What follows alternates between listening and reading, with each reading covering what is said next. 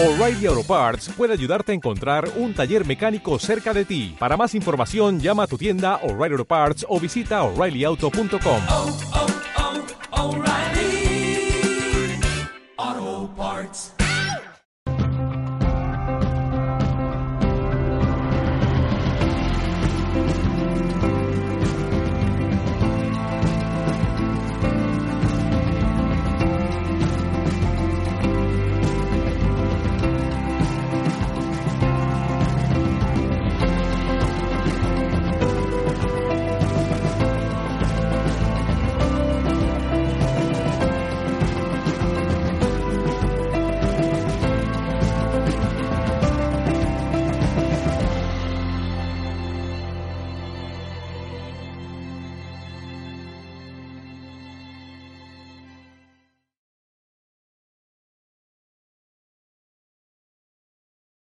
continuación, eh, vamos a hablar con, con una persona, él es una- un gran experto, autor de varios libros sobre el poder de las pirámides. Lo están Eh, usando allá perdón.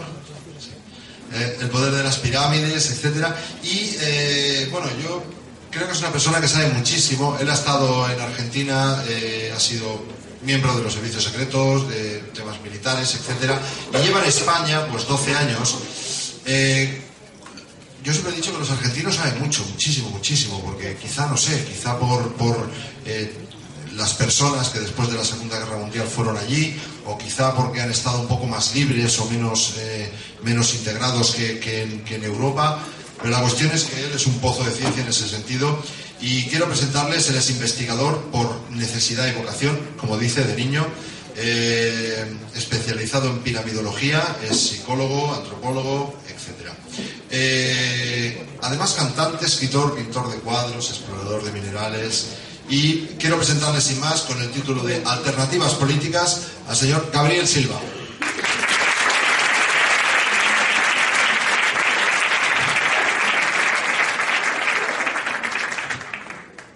Muchas gracias. Bueno, queridos amigos, hermanos todos, eh, yo estoy bastante triste, de verdad, porque aquí hemos visto maravillas que, que nos ofrecen nuevas tecnologías, pero también realidades como esta del 11M y del 11S y de tantos engaños que realmente no sé si tengo que dar una conferencia o un ultimátum. Y se los estoy diciendo de corazón, no, no es para reírse.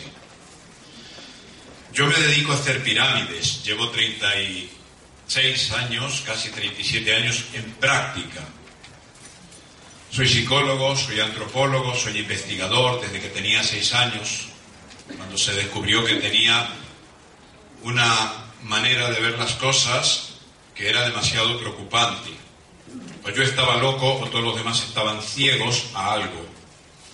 Finalmente, después de recorrer todas las religiones, se descubrió que lo que yo tengo es simplemente visión en un espectro de luz más amplio, como los gatos, los perros, por eso veía de noche, por eso no había oscuridad total para mí, por eso podía hablar con personas que habían muerto antes que yo fuera a vivir a ese sitio y transmitir mensajes de gente que no podía ser que yo conociera.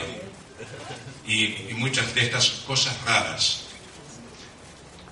Pero para unas religiones era enviado del Señor, para otras era un poseído del demonio. Entonces, esto de estar loco a los seis años, de ser un bicho raro, me convirtió en científico.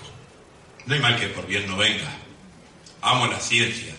Ahora, aquí estamos en un congreso de ciencia y espíritu. Creo que he juntado a lo largo de la vida estas dos cosas. Porque es que la ciencia sin espíritu solo puede fabricar bombas atómicas y todas las formas de esclavitud que conocemos. Solo puede generar vacunas para infectarnos, solo puede fa- fabricar nanovirus para matarnos y tenernos controladitos, esclavos durante toda la vida y morirnos cuando a unos señores se les dé la gana. sin espíritu, eh, sin espíritu, sin ciencia, crea fanáticos, que finalmente se matan en nombre cada uno de su respectivo Dios. Pero ahora tenemos una situación tan terrible que tengo para pasaros una, una serie de imágenes, un PPS que se llama Ecologenia. Eh, sí, lo verás como, como Ecologenia, está, eh, creo que fuera de carpetas o no, o alguna carpeta que se llama Ecologenia, lo encontrarás. Entonces, eh, estamos en un momento en que yo estoy viendo que mis pirámides, que llevo treinta y pico años trabajando con ellas, curando enfermos, a gente con esclerosis múltiples o con artritis deformantes que debieran estar muertos en silla de ruedas, como yo mismo a los 24 años. Estamos haciendo vida normal, caminando, trabajando, luchando. Es maravilloso, ¿no? Pero, pero es un pobre parche como es un pobre parche la energía solar, como es un pobre parche todas las maravillas en el, que vamos a ver en este Congreso, muchas más, eh, hoy y mañana, y algunas que hemos visto ya, son todos parches los que estamos poniendo. Porque tenemos un problema muy grave, vamos a ser cuatro o cinco, vamos a ser un porcentaje ínfimo de la población quienes puedan ocupar realmente y aprovechar las pirámides, quienes puedan realmente aprovechar todas estas ventajas tecnológicas que están sacando muchos técnicos, muchos ingenieros, muchos visionarios, muchos amantes de la humanidad. ¿Saben por qué van a ser parche todas estas cosas? Como los coches a aire que ha hecho este señor, ¿eh? que podríamos estar andando por, con costos ínfimos y, y, sin seguir intoxicando la atmósfera. Pero son todos parches los nuestros. Porque tenemos un problema de fondo. Y es aquí donde va el ultimátum. Mientras no resolvamos el problema de fondo, todo lo demás quedará en formas. Uh, yo no sé si es cierto lo que, lo que creen algunos amigos que los que echan los centrais son lagartos o que son grises o que son de otro planeta, no lo sé.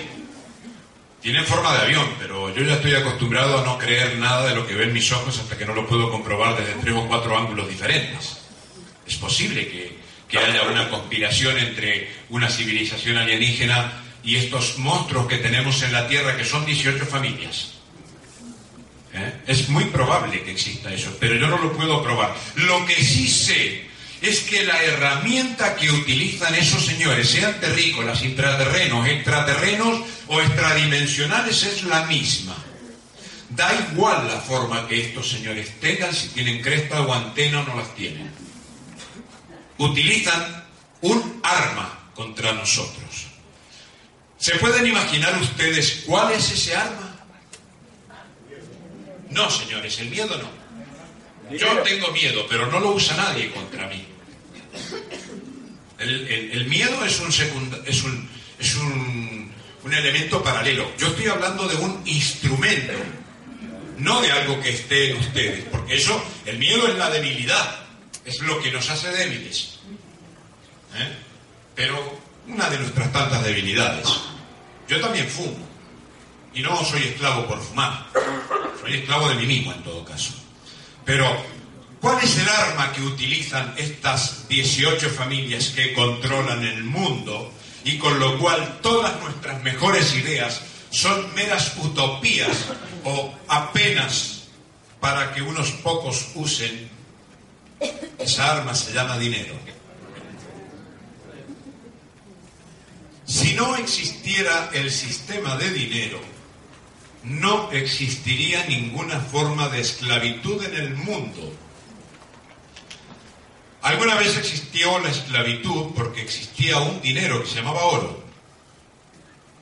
No existía la moneda, no existía la finanza, existía simplemente el oro como un instrumento de cambio, un valor que absorbe la energía psíquica de las personas en relación a otros productos o a otros elementos o a otras cosas o incluso a otros servicios.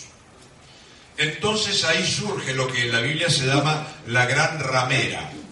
¿Cuál es la idea de la gran ramera? ¿Una mujer que se acuesta con muchos hombres? No, es la mujer que vende su cuerpo. Es la mujer que tiene que entregar lo más sagrado que tiene a quien no quisiera entregarle. Eso es la prostitución, que no tiene nada que ver con aquellas mujeres que eran muy femeninas y promiscuas por naturaleza, entonces hacían el servicio en los templos antiguos. No, hoy en día tenemos, vivimos bajo la gran ramera, que podrá ser el Vaticano, que podrá ser Estados Unidos, que podrá ser el sionismo, que no, no, es toda la civilización. Vivimos en la gran ramera porque somos todos unos prostitutos. Porque yo estoy vendiendo mis palabras, estoy vendiendo mis pirámides. Tengo que comprar mi tiempo, tengo que comprarlo todo, tengo que venderlo todo. No puedo dar todas las cosas como quisiera dar simplemente. La tengo que vender, tengo que pensar como un porquería de comerciante. Cuando no soy comerciante. O me tengo que asociar a uno para que me pague una miseria y ganar un montón. O sea, esclavizarme. Con mis propias ideas, con mi propio trabajo y con mi propia gana de dar. Si no cambiamos la civilización del dinero, la política, si no quitamos del medio los funcionarios inútiles que tenemos, que son todo el poder legislativo y la mayor parte del poder ejecutivo, y nos quedamos únicamente con la justicia, no hay soluciones. Se los voy a demostrar. O mejor dicho, ustedes lo van a ver por ustedes mismos cuando analicen un poco lo que está escrito aquí. Yo ya pasé por el misticismo, no quiero más mística. Ya pasé por toda la ciencia, quiero más sí, pero no me sirve para emparchar cosas. Quiero que cambie la economía y la política, porque sin eso todo lo que hagamos son parques. Y no estoy hablando para llegar a ser yo una autoridad política, no me interesa en absoluto, quiero despertar conciencia. Mi sola función como antropólogo, como científico y como espiritualista es decirles, piensen un poco, por favor, sean prácticos, porque mientras tengamos el sistema de dinero, no vamos a llegar a ningún lado. Saben que las Torres Gemelas, no sé si lo habrá dicho esta señorita antes, porque yo llegué unos minutos tarde. Saben que esas Torres Gemelas que se voltearon, el señor Larry Silverstein, el dueño, pagó dos semanas antes un seguro de dos mil millones de dólares por a- eh, seguro de accidentes por esas torres. Bien, un datito más a lo que ha dado esta conferencia magnífica recién esta chica. ¿eh? Dos mil millones de dólares, es decir, encima de la muerte, de la masacre, del dolor, del engaño y de todo eso, siempre dinero de por medio. El, el espíritu del dinero es el espíritu de la esclavitud de la raza humana o de las razas humanas. Que existen las razas, existen diferencias raciales. Viva la diferencia. Todos tenemos nuestras riquezas. Si no fuéramos diferentes, no serviríamos de nada. Si fuéramos todos igualitos, nos han quitado el criterio de raza. A los arios como yo les han hecho culpabilidad de ser arios, porque supuestamente unos señores muy arios hicieron algo llamado eugenesia. Y resulta que hay unos señores judíos que supuestamente son de otra raza. No, señores, son tan arios como yo. Y los negros tienen unos valores extraordinarios, pero los han tenido esclavos y machacados durante siglos. ¿Eh? Y a los chinos los tienen esclavos los propios chinos también. ¿Por qué? Porque hay una sinarquía de 18 familias donde hay gente que pertenece a algo que está por encima de los criterios de raza. Solo tienen el demonio del poder.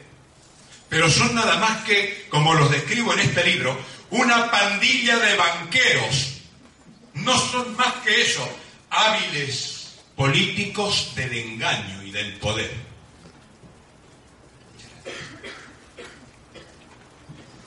Vamos a ver unas diapositivas en lo que nos dé el tiempo.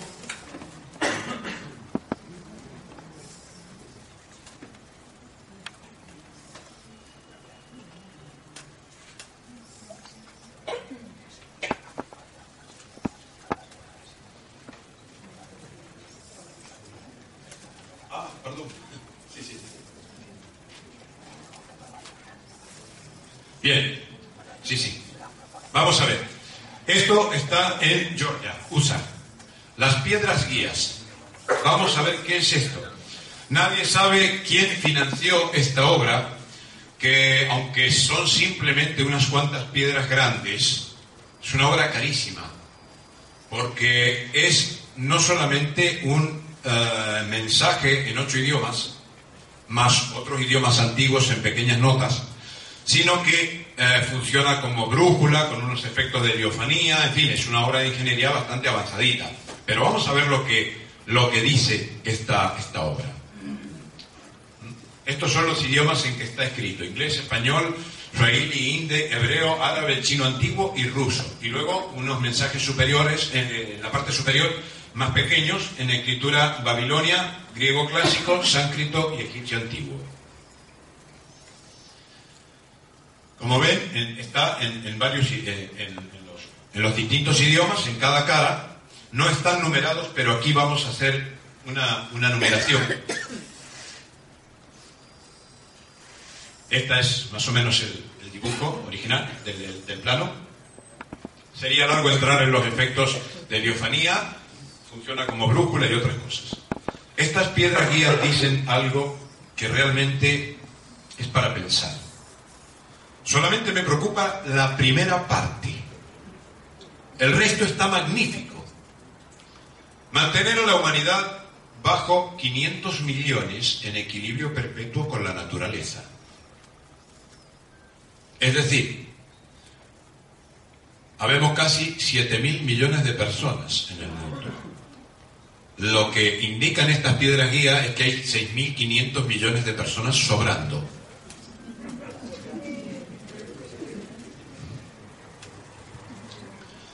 Lo demás está muy bien. Fíjense que lo demás está muy bien. El problema es cómo se encare ese tema de los 500 millones. Porque ese tema de los 500 millones está escrito realmente en Asashur, Babilonia, aproximadamente 4.000 a 4.100 antes de Cristo, es decir, hace más de 6.000 años. Y luego en una estela del templo de Baalbek no conseguí fotos buenas, están, están borrosas. Y... Pero esto, esta estela, ya tiene esta, esta nota de esta construcción moderna, tiene un antecedente. A la cifra hoy le podríamos poner 10.000 millones, porque podríamos vivir 10.000 millones de personas en este mundo como en un paraíso. Solo tendríamos que tener unos cuidados pero ¿qué pasa? Habría que cambiar completamente las pautas económicas, políticas, etc. Es decir, la reproducción guiada sabiamente mejorando aptitud y diversidad. ¿Esto qué quiere decir? Que tendríamos que empezar a controlar un poco el instinto paterno y materno, que funcionan más bien como yo es psicológicos o falsos egos. Pero, ¿qué pasa si yo sé que tengo una enfermedad y que se la voy a transmitir a mi hijo, pues no tendría hijos.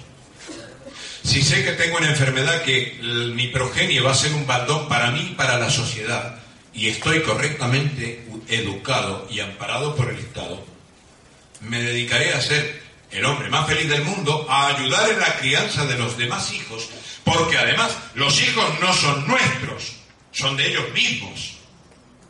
Si a nosotros nos quitan el chin de mi hijo, de mi mujer, de mi marido y el mí y el mí, y empezamos a ser nosotros más de los demás, las cosas cambian completamente. Entonces podríamos educar para una reproducción responsable, como hacen muchos aborígenes. Yo he convivido con ellos. Y no es que tengan la ley severa de que si tienes más de un hijo te matan al hijo. No, no, no, no. Viven tan en la naturaleza y son tan conscientes de que si se hacen muchos después falta la comida o ensucian mucho, que lo conversan. Entonces, bueno, buscan entre todos los que están más sanos. Estoy hablando hasta de los jíbaros. Estoy hablando de los macushíes, de los patamuni, le estoy hablando de indios amazónicos con los que he convivido. Entonces, ese niño que nace es el, hijo genéticamente de la pareja que está más sana, pero en realidad el hijo es de todos. El niño lo cría toda la tribu. Digamos, todo el Estado, que un pequeño Estado. Hoy, con tecnología, con genética, con todo lo que tenemos, podríamos mejorar nuestra especie y no vivir como vivimos todos enfermos. Encima que vivimos enfermos nos siguen rociando, nos siguen vacunando para meternos más, para hacernos más débiles. ¿Por qué? Porque los señores que controlan el mundo, estas 18 familias, saben que si seguimos creciendo en cantidad, vamos a producir un colapso y finalmente vamos a, nos vamos a extinguir. Y estos señores no quieren perder su mundo, el mundo que ellos controlan, del cual son dueños, con todos sus esclavos, porque tienen un delirio de poder. Entonces, para no cambiar las pautas de poder, para no cambiar la política, para seguir usando la misma economía y el mismo tipo de recursos, se impiden las energías libres y nos van exterminando de a poco. Vamos a ver un poquito más en detalles el problema. Eh, unir a la humanidad con un nuevo idioma viviente, fantástico. Están esperando y es bastante fácil de aprender. Yo no me he puesto en ello porque no he tenido tiempo nada más, pero conozco muchas personas que lo han aprendido en semanas, meses, depende. Pero, pero se aprende rápido y sería un idioma magnífico, muy bien. Pero la pasión por las reglas, la fe, la tradición y todas las cosas la razón templada no es otra cosa que buena educación.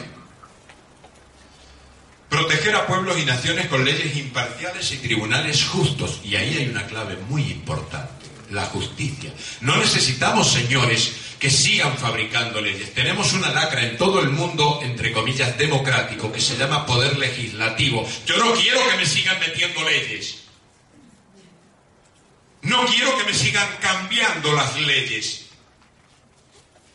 Porque resulta que dice la ley que su desconocimiento, como premisa fundamental del derecho, es que el desconocimiento de la ley no exime de las consecuencias de su violación. Pero es justo que yo no sepa que estoy violando una ley y sea castigado.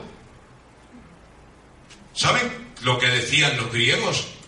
Que la ley no debía pasar de aquello que una persona normal pudiera recitar de memoria.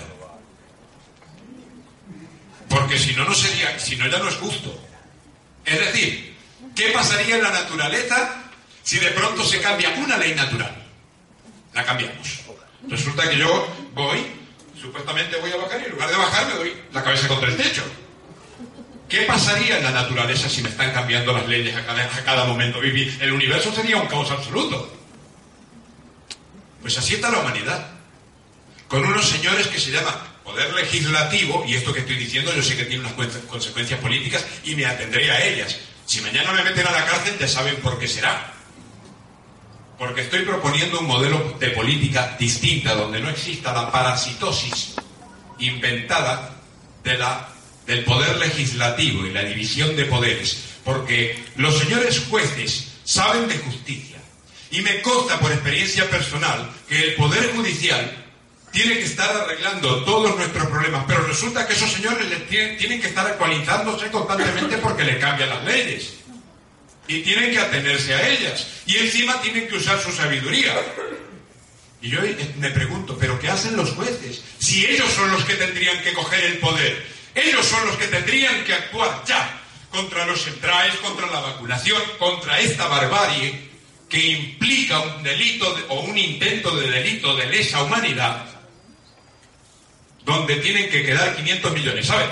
Si yo le digo en este momento a un juez, y, espero que esto quede en vídeo y llegue a todo el mundo, y le digo a todos los señores jueces del planeta, miren señores, me voy a cargar a toda esta gente que hay aquí. Un ejemplo.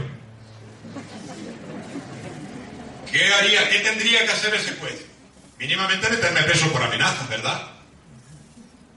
¿Por qué ningún juez ha actuado contra esto? ¿Por qué ningún juez actúa cuando les estamos diciendo, señores, miren el cielo que nos están echando porque ahí les estamos mostrando lo que van a ver enseguida? Que ya mostró, ah, no, perdón, lo mostró eh, Miguel Cerades en el tema de los centrales. Tenemos certificaciones de la porquería que nos están echando. Bacterias enterocolíticas, nos están asesinando de a poco. Están cometiendo un delito de lesa humanidad constante. Ningún juez hace nada. ¿Por qué? Porque el sistema los tiene atrapados resolviendo problemas individuales, cantidad de querellas, y encima tienen que estar estudiando permanentemente leyes nuevas. Mi propuesta es que haya un poder judicial fuerte y no hace falta más. Porque si por otro lado se maneja todo lo ejecutivo, pero con profesionales, ¿eh? que rindan, a un- en todo caso, a un juez mayor, llamémosle presidente, llamémosle rey, llamémosle emperador, me da igual el título que quiera ponerse o que quiera ponerle la gente, pero que todo nazca de las asambleas de ciudadanos. Atenti los vecinalistas, los directivos de asambleas vecinales. Ah, Es ahí donde está el fermento, pero tienen que ir a las soluciones de fondo, no de forma. No se hagan asambleas vecinales nada más que para faltar la calle o conseguir una mejoría en el barrio. Tienen que unirse para cambiar la política global, porque pensar localmente sí, pero tenemos que cambiar la política global. La justicia la hacen los jueces. Esos señores son los que tendrían que dictar las leyes o llegar a un acuerdo. ¿Por qué? Porque su profesión les exige desarrollar una sabiduría.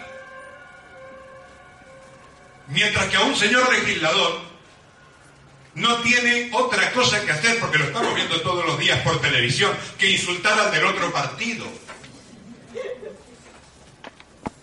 ¿No se dan cuenta que se están riendo en nuestras caras, tratándonos de idiota cuando vemos a un Rajoy a un Zapatero que durante horas lo único que hacen es decir lo mal que lo has hecho tú? ¿Qué pasaría si yo hubiera visto a mi papá y a mi mamá a las cachetadas, a los insultos, aún con toda la falsedad, hipocresía y diplomacia, tratarse de imbéciles? ¿eh? O bueno, en la comunidad valenciana hasta decir, un señor por ahí, seguro que me, según tú, yo tendría que estar muerto en una cuneta. No sé si lo han visto. Cosas que ya, ya no tienen nombre y esos señores son los que gobiernan. No vale que pidan disculpas. Yo no he visto nunca a un juez cometer semejantes barbaries. He, he visto hacer fallos judiciales vergonzosos, ¿vale? Porque no se puede pedir que todo el mundo sea sabio.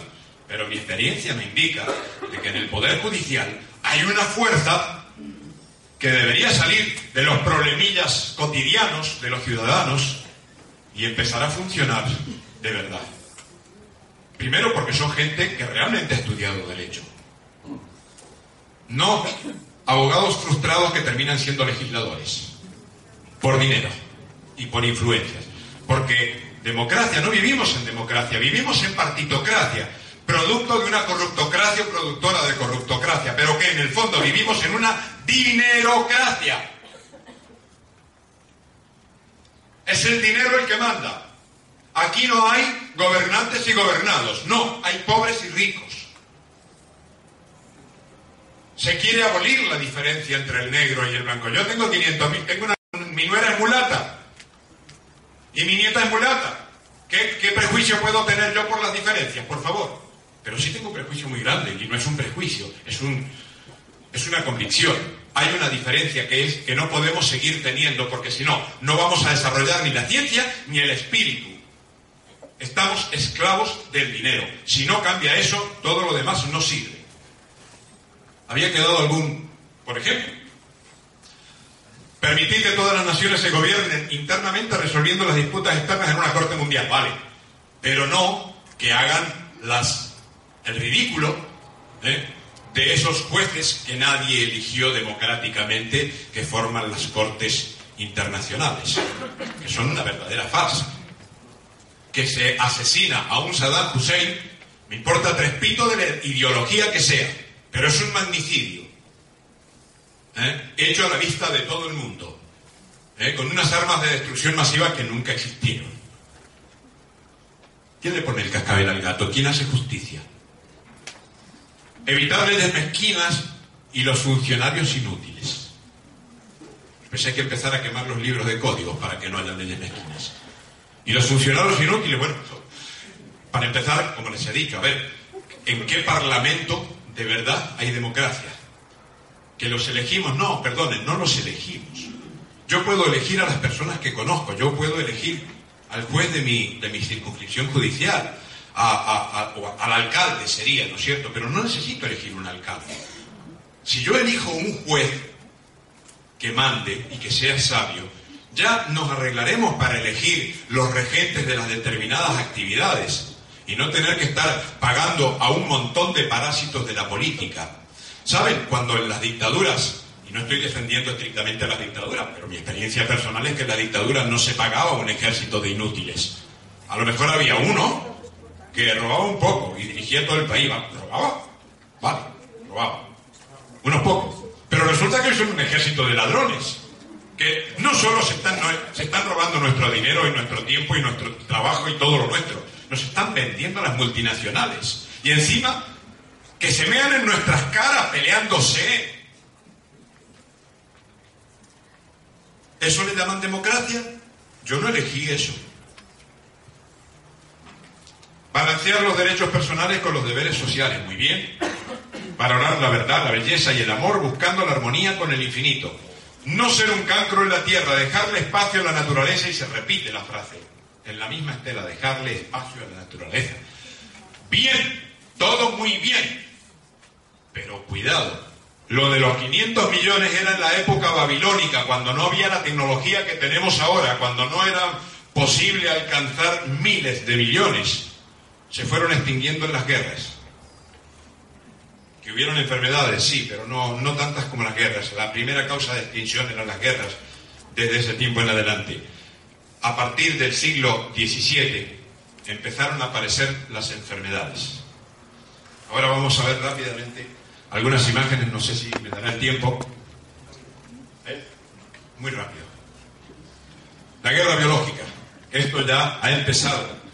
En la época de los romanos hubi- hubieron algunos intentos de guerra biológica en Cartago, en la Edad Media. Por ejemplo, el Caldo Necrosus, que en 1390 ya había matado supuestamente peste bubónica, ¿no? Pero después se descubrió que no era peste bubónica, sino otra, un virus y no una bacteria.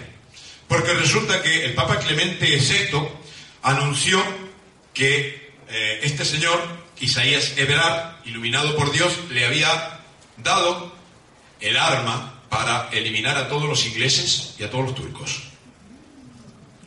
Y a todo hereje, claro. Pero ¿qué pasó? Que la cosa se les descontroló y el asunto empezó en Aviñón y casi extermina a la población europea del sur de Europa, sobre todo del sur de Francia, Italia, que se extendió, pero eh, de una manera que hoy, con los conocimientos que hay, pues se ha descubierto que esto no pudo ser realmente la peste bubónica. ¿eh? El Papa se salvó porque el, eh, Isaías Everard le daba una poción para evitar los efectos del caldos necrosus y mucho calor, mucho calor, mucho calor, es decir, sauna prácticamente constante. La guerra biológica es algo muy antiguo, pero hoy en día tiene tres niveles. La bacteriana, la virósica y la nanovírica y metálica. Las bacterias, en comparación con el virus, es decir, la, imagen que tenemos arriba son bacterias, ¿eh? yarcinias.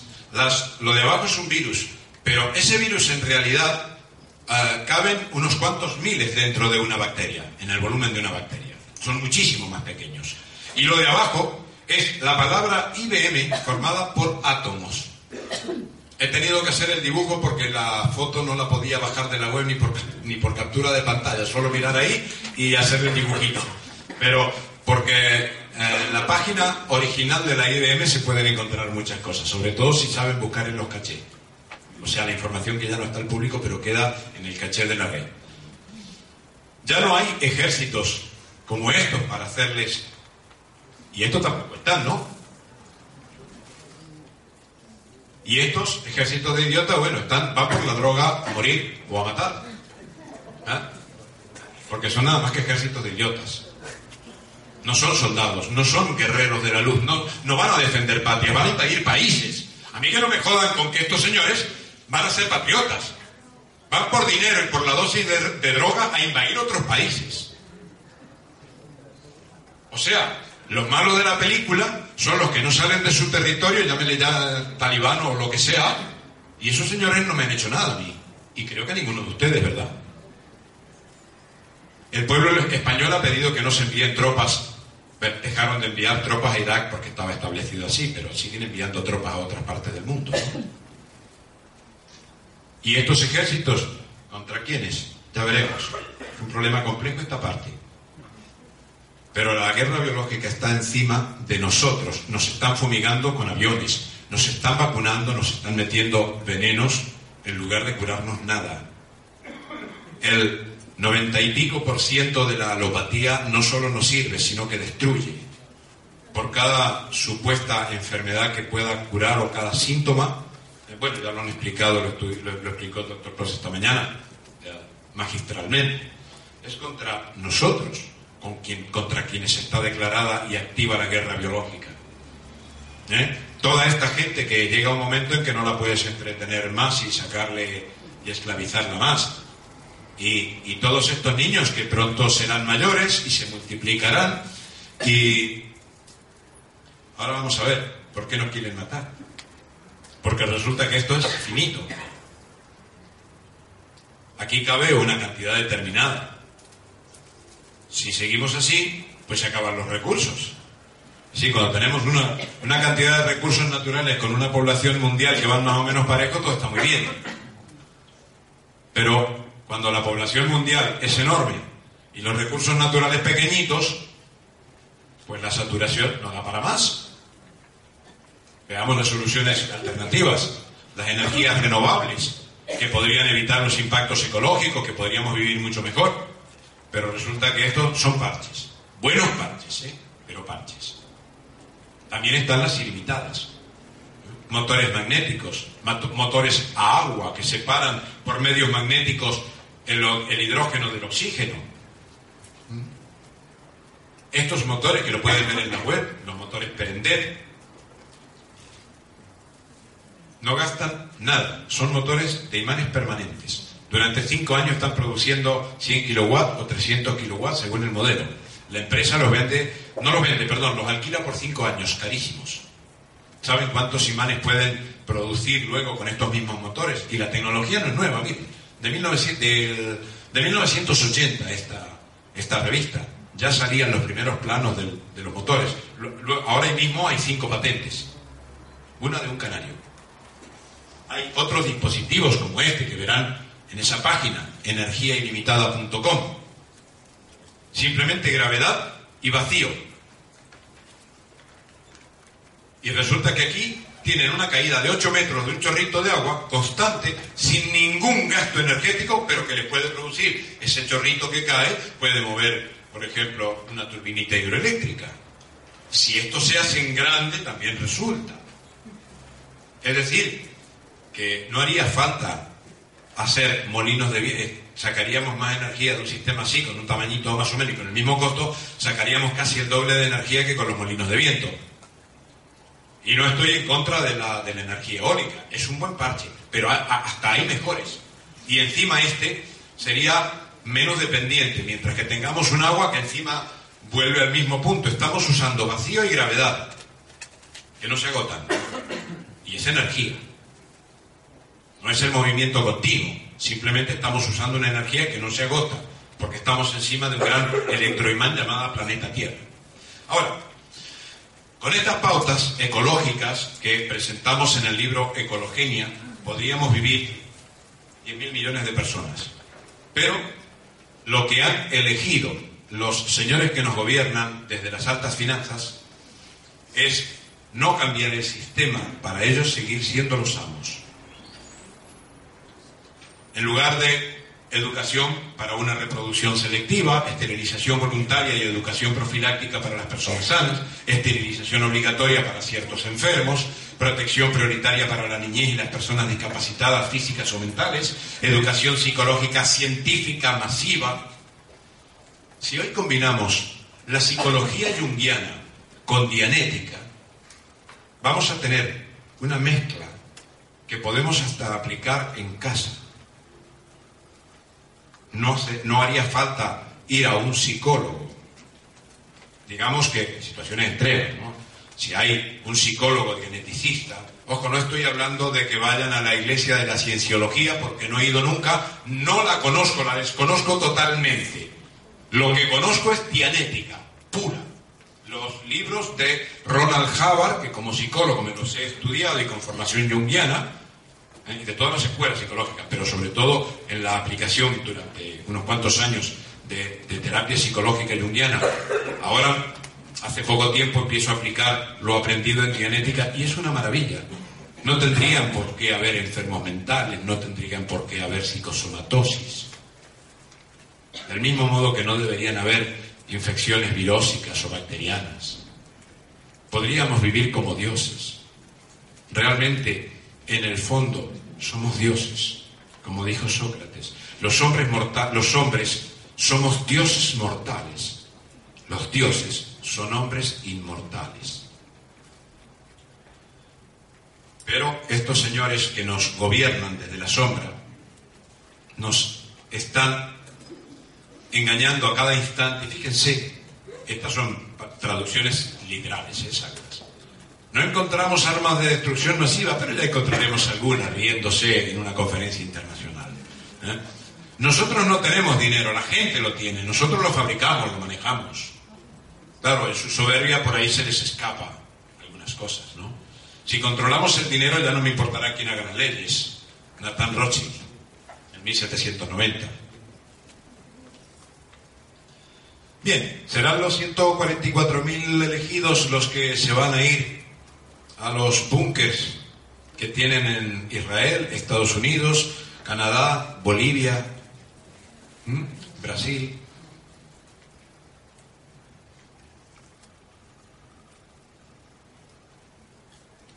Somos demasiada gente, el tiempo se nos agota y aquí tenemos un grave conflicto. Mientras que una religión, hablando de Occidente solo, ¿eh? mientras que una religión dice creced y multiplicaos, porque Dios así lo manda y pim pum, y como te pongas un condón es un pecado, el otro está pensando, así la plebe en 20 años nos llena el mundo y, y se acaba nuestro imperio, nuestro mundo.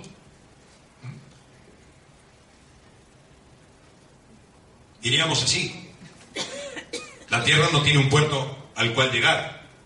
Estos elegidos han elegido eliminar a los que no pertenecen a la élite de poder, a los que no, no les sirven porque tienen carencias extremas, a los pobres totales, a los que no se someten fácilmente, como muchos de nosotros, los que resultan enemigos arquetípicos, como los musulmanes, etc. Ahora, todo esto se hace a través de los centrais, a través de la vacunación, a través de la guerra nanovírica y la nanotecnología en general. Fíjense que aquí tenemos cables que tienen entre 8 y 10 átomos de ancho. Nanovirus que pueden ser taponadores, interceptores, que pueden destruir todo nuestro sistema hormonal. Y son cosas muy pequeñitas y los pueden rociar por miles de millones. Es decir, armas terribles, armas biológicas mucho más terribles que lo que se hubiera imaginado hace unos pocos años. ¿eh? Destructores porque rompen los enlaces atómicos, rompen el ADN, es decir, que estamos bajo una verdadera amenaza y no sirve ya buscarle parches a todo esto. La única manera es ir al grano. ¿Cuál es el arma principal del enemigo? Y dejar al enemigo sin su arma principal, que es el dinero. Destruir la dinerocracia empieza por destruir la usura. No podemos quitar el dinero del mundo, porque sería como quitarle al cuerpo social la sangre. No moriríamos, no, habría un desastre. Pero se pueden arreglar las cosas sin un desastre. Hay que actuar inteligentemente. En principio, ¿eh? la bestia, que tiene forma, cuya casa tiene forma de cruz quebrada, la bolsa de valores de Bruselas, se llama la bestia. Desde ahí se controla el código de barras de todo el mundo. Fíjense, volvemos a los nanochips. Eso es enorme. Este que emite una cantidad enorme de datos al satélite ya mucho más pequeñito. La pila dura 75 años, pero esto sí que es moderno. Una Biblia de 300.000 palabras en esa pequeñez. Esto es un virus que se puede manejar, ya no estamos hablando de bacterias, sino de virus, algo mucho más pequeño que se puede manejar con biosistemas electrónicos. Este circuito electrónico, que es mucho más complejo que un, ordenador como este, sus cables tienen eso, unos 8 o 10 átomos de diámetro. Fíjense el tamaño total del chip. Mucho más pequeño que un cristal de agua, un cristal de hielo.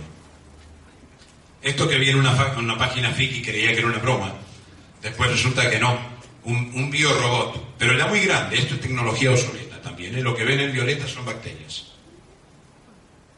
Y esto es un nanorobot. Aquí he tenido que superponer la fotografía, porque la fotografía solo tenía las, las marcas de tamaño que, que no son entendibles, pero ahí, para que tengan una idea de fondo, un glóbulo blanco y un glóbulo y glóbulos rojos, y ese es un nanorobot.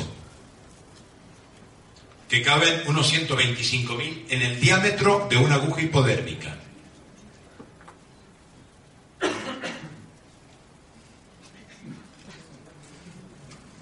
Conocen esas caras, ¿no? Y nos han mentido desde hace mucho tiempo, desde 1918. Mañana hablará la doctora y monja Teresa Forcades, entonces ahí nos enteraremos más puntualmente algunas cosas. Esto, la FEMA, la Agencia de, de- de Manejo de Emergencias en Estados Unidos, tiene 500.000 ataúdes para cuatro personas cada uno muy cerquita de Washington. Solo para Washington tienen esto. ¿Qué emergencias están previendo? Claro, lógicamente es el país donde van a producir la más importante de las masacres. Quieren sanear su el, brazo idiota, que es Estados Unidos, es el brazo idiota del poder. Es la mayor potencia del mundo. No, la mayor potencia del mundo no, el brazo idiota más grande. El que tiene el ejército de drogatas más grande. ¿eh? Donde están los centros financieros más grandes, los centros de esclavitud más grandes. No es que sea una potencia. Es una potencia bélica. Esto es muy curioso. Resulta que estos tanques, estos, estos, estos carritos, no son precisamente trailers eh, para vivir. Son muy estrechos, fíjense, apenas un poquito más grueso que la bombona. ¿Qué será? Crematorios, portátiles. Es así. Eso sí son trailers. La Asociación para las Armas, la, la más atacada de Estados Unidos, algunos estados por suerte resisten. ¿Mm? Esto dijo Abraham Lincoln, y hay que tomar en serio estas palabras. La guerra, las tiranías y la esclavitud solo se evitan armando a los pueblos y desarmando a los estados. ¿Saben por qué Estados Unidos no ha podido invadir Cuba? Lo ha intentado. Es que cada ciudadano es un soldado dispuesto a defender su patria. Entonces, ningún tirano puede hacerse con el gobierno. Si Castro está, no me cabe la menor duda que está porque el pueblo quiere que esté. Porque cada persona tiene un arma. El ejército propiamente tiene algunas armas grandes, pero es el pueblo el que tiene las armas. Y no soy comunista, les aclaro, ¿eh? por lo menos no, no en ese sentido de un país donde se usa dinero. ¿Quién le pone el cascabel al gato? Estos son nuestros políticos, nuestros dirigentes. Pues no, son títeres. Hay algunos que se oponen a esto que llamamos democracia y se los cargan enseguida, por supuesto. Pero con otros el tema es un poquito más difícil. ¿Por qué? Porque sus pueblos están armados, no sus estados. Ya lo intentaron, recuerden. ¿Eh? ¿Y qué pasó? En Bahía de los Cochinos, que toda la potencia yanqui se tuvo que retirar con el rabo entre las piernas, como el perro. ¿Por qué? Porque es un pueblo armado. Ahora, ¿qué va a pasar aquí? El malo de la película de ahora. ¿Por qué? Ya lo están demonizando. Porque resulta que prohibió la usura. A este lo hacen de paleto.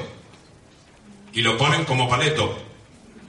Porque también les está parando los pies. Ya en Bolivia eh, parece que uno de los búnkeres que ha hecho la sinarquía no lo van a poder utilizar.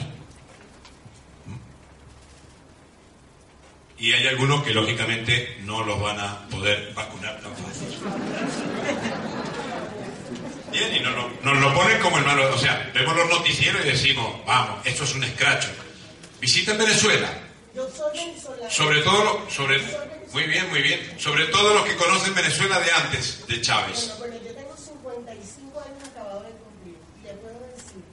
que la destrucción, la moralidad y el odio que se está viviendo en mi país actualmente. Nunca. Ahora ya no tanto. Hay un 82% a favor de las últimas encuestas. Señor, Eh, acuérdense es, un, proceso que lo vamos a discutir en otro momento. Porque no estamos aquí para discutir eh, parcialmente una cuestión política. Sobre todo porque yo no soy ni venezolano ni chavista. O sea, soy un observador totalmente imparcial. Pero no vive en Venezuela. Bueno, eh, sí, en Venezuela no hay centrais. Además, por ejemplo, para, para tener una idea, hay que tomar en cuenta muchas cosas. No el derecha o la izquierda. No el me combino o no me combino. Se puede estar muy en desacuerdo. Yo no estoy comprometido con nadie, pero sí estoy comprometido con defender la verdad. Aquí tenemos otro problema. Tampoco soy gobernante de China ni por un partido ni por el otro. Pero en China ahora hay centrais, cosa que antes no había. El dragón entregó su trono a la bestia. Y este es el mapa del nuevo orden mundial. ¿Chavistas o no chavistas? ¿De izquierdas o de derechas? ¿Comunistas o democráticos? Fíjense, los amarillos serán los que deben vivir, en negro los que deben morir en tercera prioridad, en rosa los que deben morir en segunda prioridad y en rojo los que deben morir antes que ninguno. Y este es el mapa bioselectivo que tiene la sinarquía mundial. ¿Eh? El Islam, ¿eh? todo lo rojo, todo esto. ¿eh?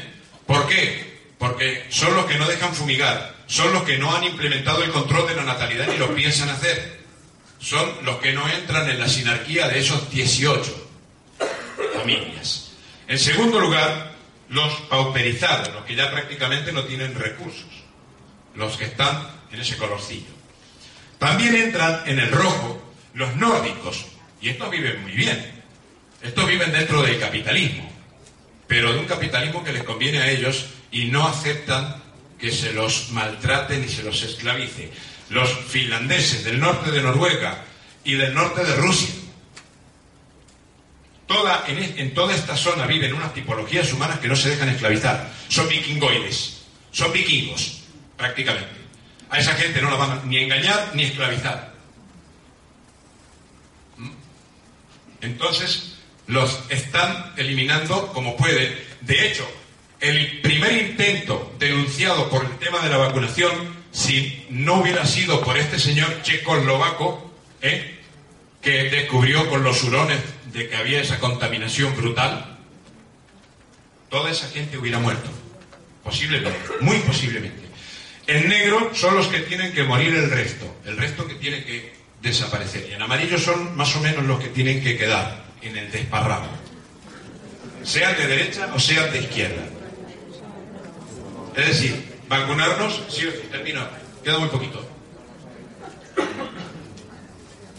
Mañana veremos a esta señora y fotos que no vemos porque no las pasan nunca por televisión.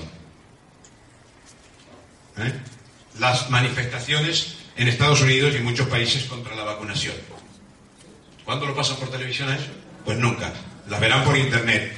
Y aquí cuando lo intenten hacer y cuando el sistema siga avanzando, ¿qué eh?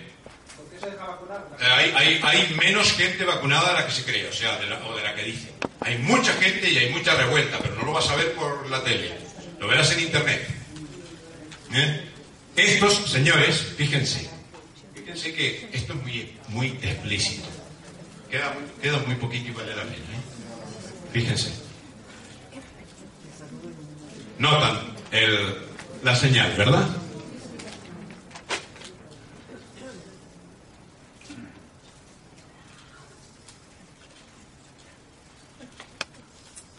La derecha y la izquierda en un abrazo fraternal, ¿verdad?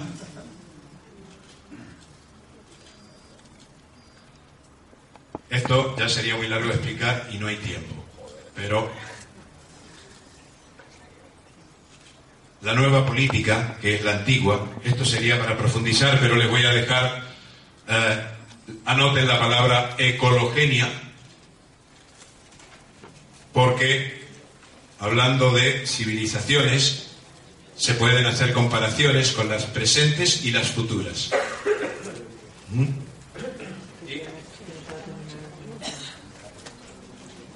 Hay imágenes que valen más que todo lo que me quieran decir.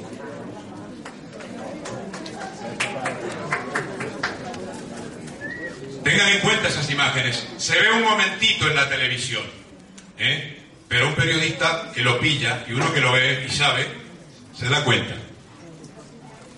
Esto es la propuesta, así como ecologenia, en la parte política, donde está la base fundamental de todas las soluciones posibles. Sin esta solución no habrá ninguna solución definitiva. En lo espiritual, ahí hay una guía y no es la única, pero es interesante. Pero esto es lo importante.